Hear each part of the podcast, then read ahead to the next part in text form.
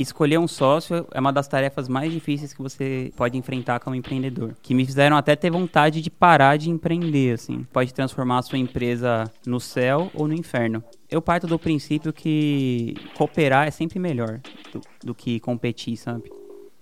Todos os meus negócios até hoje, eu sempre tive sócios tal. Apesar de todos os negócios que eu participei até hoje, eu que fundei do zero, eu sempre depois chamava pessoas para batalharem essa visão, esse sonho comigo. Eu tenho um cara que foi meu sócio, que é o Bruninho Azevedo. É, hoje, hoje em dia ele é empresário do Tiaguinho e tal. Ele é um cara incrível, assim.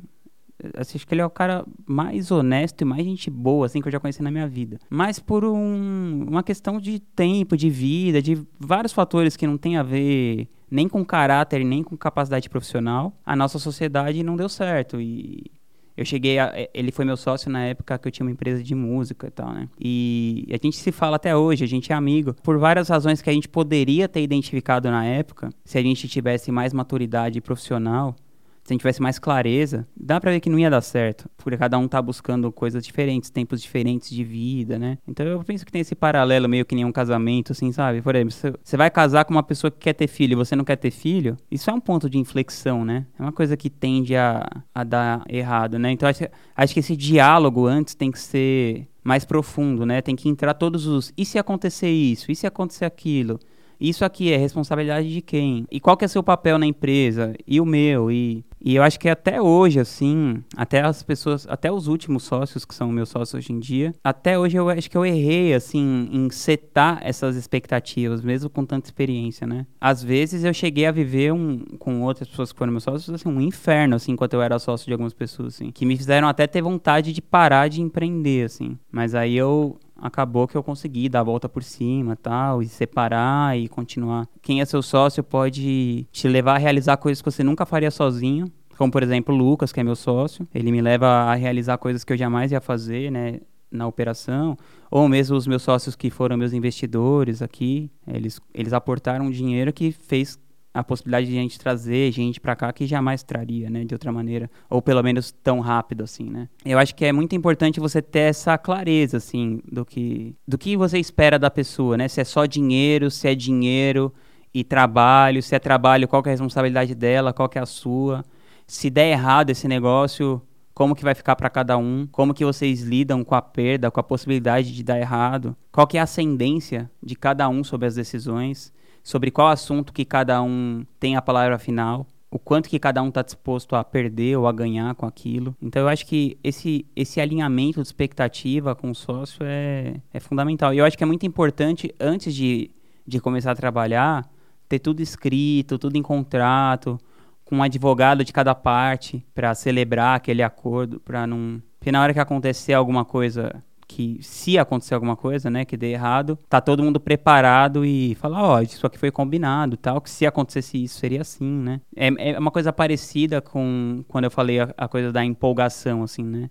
Às vezes você junta com uma pessoa é tão legal assim, você deixa, fala assim: "Ah, meu, não vamos ficar burocratizando muito e no final é uma coisa que te livra de, de uma dor de cabeça muito maior na frente, assim. Eu recomendo que você seja bem cuidadoso, assim, tanto na escolha de sócios, mas depois que escolher, de, de determinar regras muito claras que regem essa relação. Porque senão, o que, que acontece? Você fica você fica pensando sozinho, reclamando daquela pessoa, ou para você mesmo, ou reclamando para os outros, que é pior ainda. E o seu sócio faz a mesma coisa sobre você, e isso vai criando uma coisa ruim na sua vida, assim, sabe? Que não é legal, assim, e não tem a necessidade nenhuma de acontecer se você alinhar a expectativa com a pessoa. Porque mesmo que dê errado, você fala, pô, mas eu alinhei a expectativa com a pessoa e tá acontecendo justamente o que a gente alinhou, o que a gente acordou. E então é, é natural e aí você não fica com essa coisa ruim dentro de você, ruminando assim, sabe? Que vai consumindo o seu espírito, assim. O desgaste das relações, eu acho que é uma coisa que consome o nosso espírito, assim, de um jeito muito negativo, assim.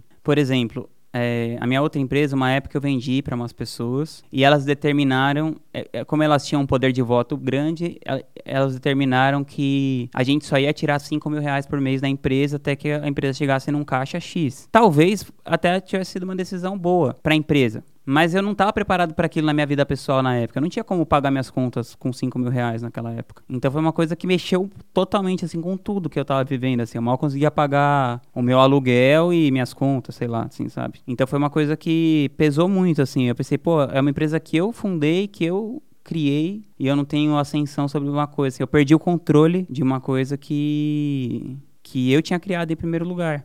E eu tava pensando em sair da empresa que eu mesmo tinha criado. Eu tava quase sendo, talvez, chutado da empresa que eu mesmo fiz, assim, sabe? E a gente não previu isso quando tava. Quando a gente tava iniciando a nossa relação, né? Então foi uma coisa muito desgastante, assim. Eu me considero um, um bom sócio no sentido de que eu tô sempre aberto para ouvir, que eu, que eu imputo, né? Que eu, que eu imputo assets nos negócios que eu tô, né? Que sempre foram negócios que eu fundei. Então, sei lá, por exemplo, pega gratitude.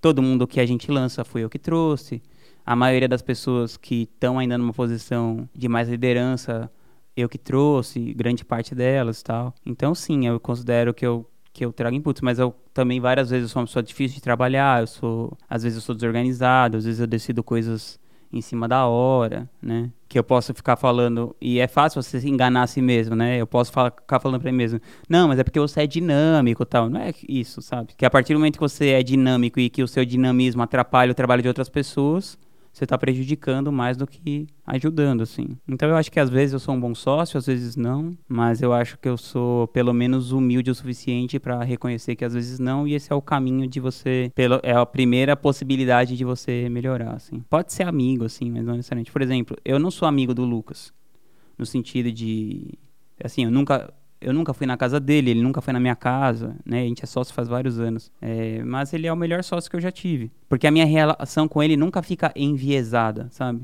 Então quando ele vem falar alguma coisa para mim, pô, cara, eu não acho legal você fazer isso, isso e isso. Eu nunca penso, pô, esse cara é meu amigo, vem falar isso pra mim e tal. Sempre beleza, tal. Da minha parte com ele também. E, por exemplo, eu sou o Lamp, que é o meu outro sócio, que ele é meu sócio desde a minha empresa de música, tal. Ele é o meu melhor amigo. Às vezes, por exemplo, eu sei que ele não faz uma coisa que eu peço que se fosse o Lucas que pedisse, ele faria. Porque ele fala, ah, é o Rodrigo, depois eu vejo, sabe? É, porque tem um nível de tolerância bem maior. E aí, não que tenha um nível de tolerância, assim, mas. Não sei dizer, mas é uma coisa que do tipo assim, eu tenho, eu, tenho, eu tenho bem mais liberdade com ele, né? E ele comigo. Então é, é bem mais fácil eu estourar com ele, ele estourar comigo. A gente ir mais longe nas coisas, né? Então, como eu, ele não tem esse nível de liberdade com o Lucas, por exemplo, ele não vai deixar a coisa chegar nesse ponto. E é das duas partes, assim, né? Não tô falando que é só dele, é dele comigo e, e da minha parte com ele também. E isso às vezes acaba prejudicando a, o trabalho. Você tem que ter um nível de maturidade bem maior para ser sócio de alguém que é seu amigo. Mas tem várias histórias de sucesso de pessoas assim, né? Você vê o Érico com o Hugo, né? Porque também, por outro lado, tem, que é o Hugo Rocha é irmão do Érico Rocha, eles são sócios. Então tem a coisa da, da confiança que você tem, às vezes, num amigo próximo, num irmão e alguém da sua família, que difícil você vai construir isso com uma, com uma pessoa. Mas eu acho que das duas maneiras pode funcionar, mas para mim é mais fácil lidar com alguém que seja meu sócio e não seja uma pessoa do meu círculo íntimo de amizades ou que eu tenha ou que eu esteja muito emocionalmente ligado com aquela pessoa.